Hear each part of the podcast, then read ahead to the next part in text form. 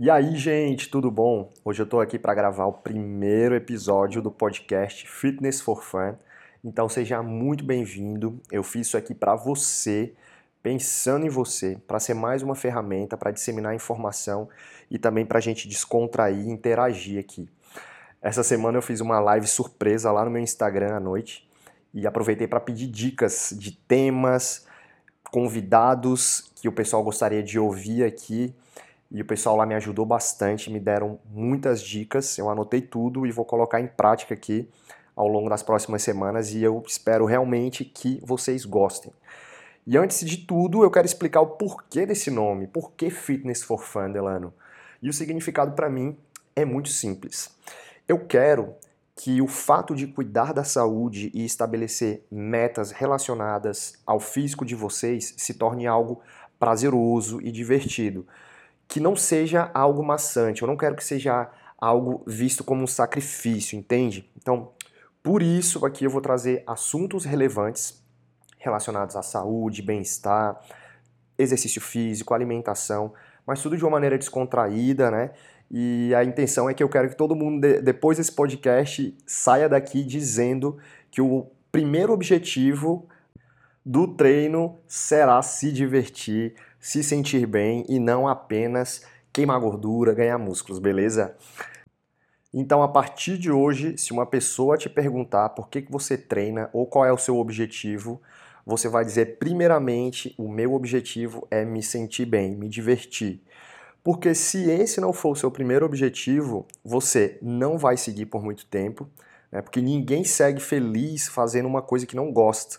As chances de desistir são muito grandes, ou seja, seremos todos fitness for fun. Primeiro, nosso objetivo vai ser esse, depois vai ser ganhar massa muscular, emagrecer tantos quilos, diminuir tanto percentual de gordura. Esse vai ser o nosso combinado, beleza? e hoje eu quero falar aqui com vocês sobre um tema, tá? Um assunto que com certeza vocês já escutaram alguém falando, né? Que são os mitos relacionados ao exercício físico e à alimentação. Mas esses mitos que eu vou falar aqui para vocês não são quais, quaisquer mitos, né? são mitos que eu chamo aqui de mitos zumbis. São aqueles que existem há anos e sempre irão existir. Daqui a 20 anos você pode ter certeza que você vai ouvir ainda alguém falando algum mito desse. Então, não se preocupe quando você ouvir alguém falando algum desses mitos. Se for uma pessoa até que vale a pena, você explica. Se for aquelas pessoas de cabeça dura, você só fala: ah, isso aí é mito, desconsidera, segue a vida. Por que, que eu falo isso? Porque tem gente que não vale a pena a gente querer explicar, elas não vão aceitar, não vão entender. Então, para evitar o estresse, a gente só desconsidera. Então, o primeiro mito zumbi que eu considero é o mito de que comer carboidrato à noite engorda. Isso aí, sem dúvida, é um grande mito que vai existir aí por muito, e muitos anos, né? Porque o carboidrato, ele é algo simples, porque ele é a principal fonte energética do nosso corpo, mas ao mesmo tempo, ele é complexo. Por que, que ele é complexo? Porque ele engloba muitas coisas, né? muitas coisas relacionadas à, à individualidade de cada um, o biotipo, e tudo isso deve ser analisado, levado em consideração para um planejamento de treino, para um planejamento alimentar, para que você tenha um resultado significativo e um bom, um bom resultado, né? de acordo com o seu objetivo. Você tem que saber que você tem uma quantidade diária para você consumir de carboidrato, né? Também de proteína, de gordura. E o que vai fazer você engordar é você consumir mais do que você precisa, né? Tanto e não importa se é só o carboidrato, tá? Pode ser também a proteína e a gordura. Se você exagerar nessas quantidades, se você passar dessa sua meta diária, você vai engordar do mesmo jeito. Então não é apenas o carboidrato. E da mesma forma que uma pessoa que tem um objetivo de emagrecimento excede as suas quantidades de calorias, de carboidratos, proteínas, gorduras num dia, não vai ter um resultado né, significativo no processo de emagrecimento, porque ela está excedendo aonde ela deveria estar diminuindo. É, da mesma forma, uma pessoa que tem um objetivo de hipertrofia, se ela não consumir as quantidades ideais, ela não vai ter um resultado que ela espera no, no, no, seu objetivo de hipertrofia muscular, de construção muscular. Então é interessante que você saiba essa quantidade e você consuma isso no seu dia a dia. Não é o carbo à noite que engorda, em si a quantidade excessiva da meta diária. E aí você me pergunta, Delano, como é que eu sei a quantidade diária de carboidrato que eu tenho que comer? Tem vários sites na internet, pessoal, que fazem esse cálculo para você. É uma predição, não é 100% fidedigno, mas serve para ter uma boa referência no começo, tá? Então, você pode buscar esses sites aí para saber a sua a sua quantidade ideal. O segundo mito zumbi, que esse aqui com certeza vem lá dos tempos da pirâmide do Egito, pode ter certeza, que é que para o treino fazer efeito, você tem que sentir dor no dia seguinte ou dois dias depois. Gente, não fique chateado se você não sentiu dor no outro dia ou se você não sentiu dor dois dias depois, tá? Existem diversos fatores, além da dor tardia, que irão fazer o seu músculo responder positivamente. Não é somente a dor, a dor é apenas um dos parâmetros, tá? E dependendo do, do, do da fase do seu treino, às vezes pode ser que você sinta pouca dor mesmo, e isso é normal. Eu recomendo aqui que você confie na estratégia do seu treinador, né? Confie nessa estratégia que ele passou e dê o seu máximo. Ao longo das semanas, se realmente estiver muito fácil, você pode chegar para ele e falar para fazer algum ajuste, mas confie e acompanhe a resposta que seu corpo vai dando ao longo das semanas. O terceiro mito que esse também é mito muito zumbi, zumbi real, é aquele que devo tomar pós-treino dentro de 30 minutos após o término do meu treino. Sabe aquelas pessoas doidas assim que já andam com, com aquela coqueteleira, acabou o treino, já vão direto pro bebedouro na academia, já chacoalha o whey, já tem que tomar, ou já sai. Eu já vi, já vi muita gente assim, pessoal. Mas isso aqui é um mito, é um mito, por quê? Porque a a, questão da, da absorção da proteína, ela é eficiente quando você distribui a sua quantidade diária em refeições ao longo do dia. É a mesma coisa lá do carboidrato, você tem que saber a sua quantidade adequada diária para você ter uma noção de como vai equilibrar isso na sua rotina. Né? Você pode ter uma, uma rotina que você come o seu café da manhã às 10 horas da, da manhã ou come às 7 horas almoça e janta. Então você vai ter que diminuir aí, você vai ter que organizar essa quantidade de proteína para essas três refeições, beleza? E aí, assim vai. Você tem que encontrar um equilíbrio isso aí na sua rotina de acordo com a sua realidade.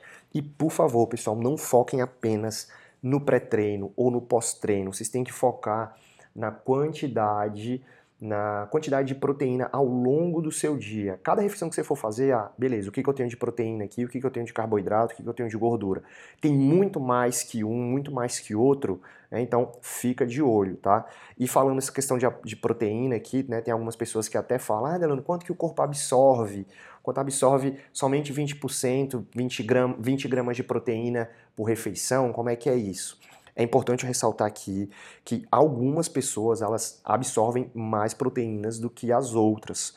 Por exemplo, uma pessoa no auge, seus 20 anos, fisicamente ativo, com certeza ela vai absorver mais proteína do que uma criança ou do que um idoso de 60 anos. Então, não fica preso nessa questão de ah, o corpo só, só absorve 20 gramas de proteína. Não é bem assim. Depende muito da individualidade de cada um. Beleza? Esse outro aqui, o próximo mito, o quarto mito zumbi é algo que vai. Esse aqui eu tenho certeza. Esse aqui, olha, todos nós vamos morrer e ele vai continuar pairando aí sobre a Terra, deixando muita gente confuso. Que é o seguinte: quer hipertrofia, tem que tomar suplemento, quer emagrecer, tem que tomar algum pré-treino, tem que tomar algum termogênico. Pelo amor de Deus. Esse aqui, certeza, tá, galera? Mais uma vez aqui falando de caloria. Não tem, não tem como a gente falar de hipertrofia, de, de emagrecimento, sem falar de calorias, porque é a base, é a base de tudo, é a base do, do nosso, do, de construir a nossa quantidade calórica, a, a nossa necessidade para a gente atingir o nosso objetivo, né? Você tem que ter a sua quantidade calórica respeitada de acordo com o seu objetivo, com o seu biotipo, com a sua individualidade e não ficar se preocupando em gastar dinheiro com suplemento. Né? Geralmente esses suplementos são muito caros. Os suplementos no Brasil, infelizmente, os os bons custam muito mais, são, são muito mais caros, né? Então, para você comprar um produto desse no Brasil, às vezes não vale a pena, porque é algo que você não vai conseguir manter pra, por muito tempo. E pessoal, comida de verdade é muito mais barata, mas vale você fazer uma alimentação mais saudável e ter isso no seu dia a dia do que você ficar refém de suplementos.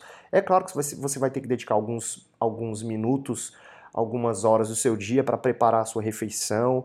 E isso é muito bom, você tem que ver isso pelo lado positivo. Você está realmente é, sabendo tudo que você vai ingerir ali na sua alimentação, né? Não vai ficar comendo essas coisas aí industrializadas que vendem e a gente não sabe que tem, tem lá no rótulo, mas sabe-se lá o que, que tem a mais, né? Então, tome apenas se realmente você necessitar. Se você conversar com um profissional e ele falar, cara, tua quantidade de proteína realmente está baixa, vamos utilizar aqui uma para ajudar, né? E aí tudo bem, você pode utilizar, mas assim, não gaste dinheiro com isso, porque se você estiver consumindo um suplemento de proteína, por exemplo, que o seu corpo não precisa, vai acontecer duas coisas ou o seu corpo vai absorver essa, essa proteína e vai estocar em forma de gordura, porque é algo que ele não precisa. Você está consumindo, mas você já está consumindo no seu dia a dia, nos alimentos, a quantidade que você precisa. Então ele vai ou estocar em forma de gordura, ou ele vai excretar em forma de, de xixi, por exemplo. Ele vai, você vai fazer xixi caro. Então é muito importante, vale a pena aí você prestar atenção nisso, né? Porque o seu dinheiro aí eu sei que é com muito suor, então a gente tem que prestar atenção nisso, beleza? E o quinto biotipo, que é o biotipo, que é o quinto bio, o, que é o quinto mito zumbi, que eu vou falar para vocês, que é aquele relacionado ao biotipo. Aquele que a pessoa fala assim: nossa, eu nasci magro, eu vou morrer magro, esse é a minha genética, esse é o meu biotipo, eu não vou conseguir mudar. A mesma coisa para quem é mais cheinho. Fala: ah, nasci assim, esse é o meu biotipo, meu pai é gordinho, minha mãe é gordinha, eu vou ser gordinho para sempre, meus filhos vão ser gordinhos. Não é bem assim. Se você pensar dessa forma, meu amigo, aí é que você não, não vai mudar mesmo, mas não é bem assim que a banda toca. Tá? É claro que cada um de nós temos a individualidade a ser respeitada num programa de treinamento.